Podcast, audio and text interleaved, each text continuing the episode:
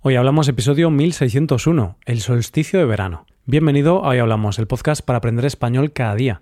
Si te gusta este contenido para aprender español, puedes aprender todavía más si te haces suscriptor premium. Podrás ver la transcripción del audio, ejercicios, explicaciones y escuchar episodios exclusivos. Puedes hacerte suscriptor premium en hoyhablamos.com. Hola oyente, ¿qué tal? ¿Cómo estás? El sol es algo que ha fascinado a todas las civilizaciones.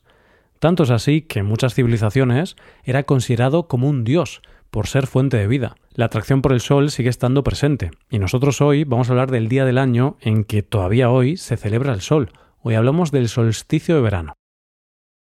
Los rituales son algo que ha existido desde el principio de los tiempos, y son realmente fascinantes. Una cosa curiosa de los rituales es que van desde lo más global a lo más íntimo y personal. ¿A qué me refiero con esto? Pues que hay rituales que los hacemos como sociedad y hay rituales que los hacemos nosotros de manera individual cada día. Rituales como sociedad hay muchos, y en todas las culturas. Por ejemplo, todos los rituales religiosos, como la misa y la comunión, que se repiten a lo largo de la historia de la misma manera. También podemos pensar en rituales como las diferentes fiestas que se celebran a lo largo del año y que se han celebrado durante décadas o siglos. Pero además también tenemos rituales personales. Un ejemplo de esto es el ritual del tenista Rafael Nadal. Si lo has visto en un partido, habrás visto que mm, tiene muchos rituales antes de jugar y durante el partido. Se toca la nariz, las orejas, coloca las botellas de una forma en concreto. Son pequeñas cosas que hace siempre de la misma forma y que, según él, le ayudan a concentrarse y enfocarse en el partido. Las razones para realizar rituales son muchas, pero dicen los expertos que la principal razón de los rituales que tienen las sociedades siempre es la misma, vencer el miedo y la ansiedad. Vencer el miedo como sociedad de no saber qué hay más allá y asegurarnos la vida eterna una vez muramos y la protección de un ser superior. ¿Por qué te cuento todo esto? Porque hoy vamos a hablar de un fenómeno que pasa cada año desde que el mundo es mundo y en torno al que hay muchas creencias y muchos rituales. Hoy vamos a hablar del solsticio de verano, un momento considerado por muchos como mágico. Empecemos por el principio. ¿Qué es el solsticio de verano?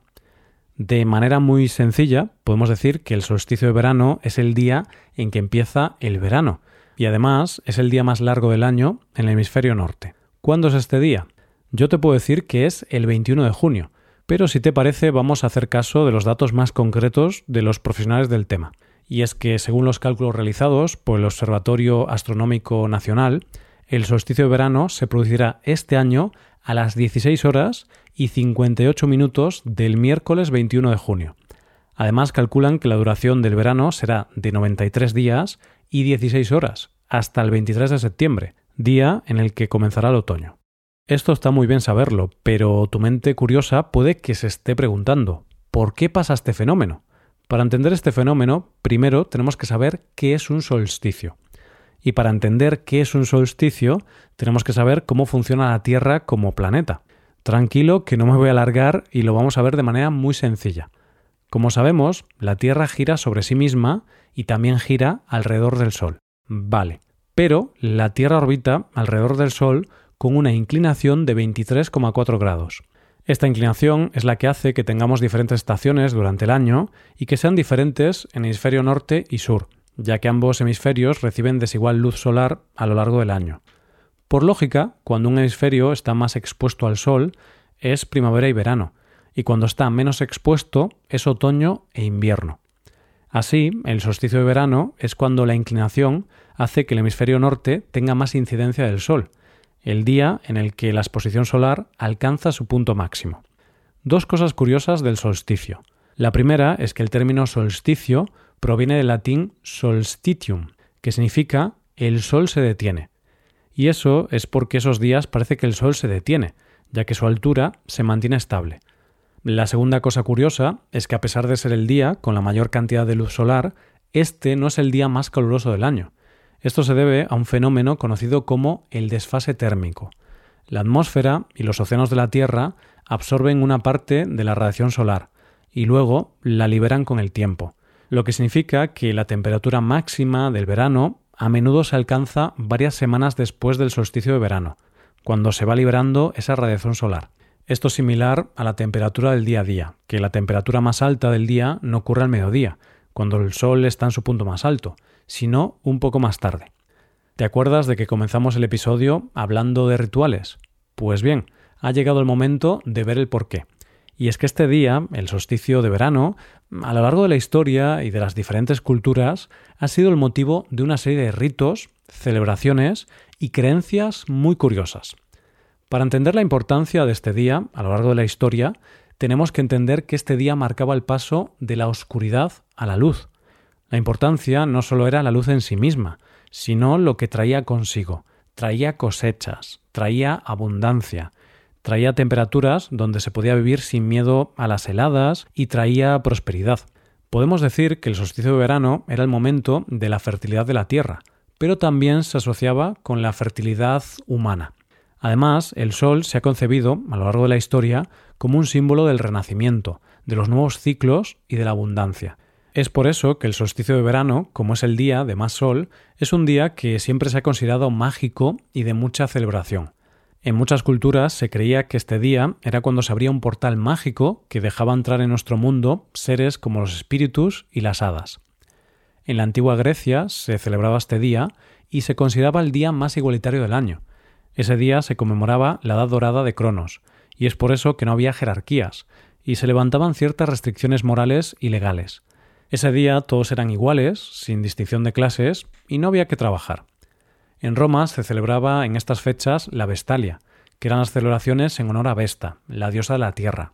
En esta celebración las mujeres, y solo las mujeres, acudían al templo de esta diosa para hacer ofrendas. Para los egipcios, este día era considerado como el Año Nuevo, ya que coincidía con las inundaciones del Nilo. Fíjate si este día tenía importancia que las grandes pirámides de Giza parecen estar alineadas con el Sol, de hecho, si tú, el día del solsticio de verano, te colocas en la Esfinge, el Sol se pone exactamente entre las pirámides de Keops y Kefren. Sin duda, uno de los monumentos más importantes con un gran vínculo con esta celebración es el Stonehenge, en Reino Unido, que tiene 5.000 años de antigüedad. En el día del solsticio de verano, la primera luz del amanecer se alinea perfectamente con este monumento, por lo que podemos deducir que el Sol era muy importante para las personas que lo construyeron. Actualmente todavía se sigue celebrando este día en ese mismo lugar. Pero estas celebraciones no son cosas del pasado y de rituales antiguos, no. Hoy día se sigue celebrando en muchas partes del mundo.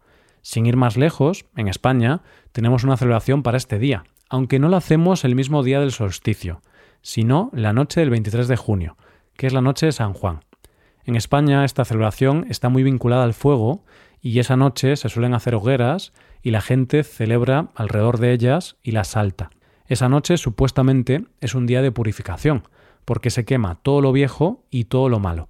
Un sitio en el que también se celebra de manera importante este día es Suecia con su Midsommar. Es una celebración donde los invitados se reúnen alrededor de la mesa y comen los platos típicos de este día, que incluyen patatas y fresas. Las flores son fundamentales. Las mujeres y las niñas adornan su cabello con coronas de flores. Los bailes y los cánticos se hacen alrededor del maipoles, que es una cruz de madera de la que cuelgan anillos adornados con ramas y flores, y con cintas que guían el baile tradicional. Las flores que se recogen esa noche tienen ciertos poderes y son las que se ponen en la cabeza. Pero, además, se dice que si esa noche recoges siete flores y las colocas debajo de la almohada, soñarás con tu verdadero amor.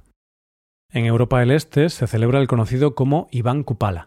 En esta celebración también están presentes las hogueras, donde se llevan coronas de flores, se baila y se saltan las hogueras. Pero además hay un ritual que tiene que ver con el amor.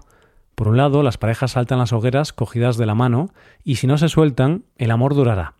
Además, se dejan flores en el río y, según la corriente, ese será el destino de su futuro amoroso. Hay muchas celebraciones del solsticio de verano y estas son algunas de las más importantes. Pero lo que está claro es que es un día que desde el principio de los tiempos tiene algo de mágico. ¿Y tú, oyente, celebras el solsticio de verano? Hasta aquí el episodio de hoy. Ya sabes, si te gusta este podcast y te gusta el trabajo diario que realizamos, nos ayudaría mucho tu colaboración. Para colaborar con este podcast puedes hacerte suscriptor premium. Los suscriptores premium pueden hacer la transcripción y ejercicios de explicaciones. Hazte suscriptor premium en hoyhablamos.com. Muchas gracias por escucharnos. Nos vemos en el episodio de mañana. Pasa un buen día. Hasta mañana.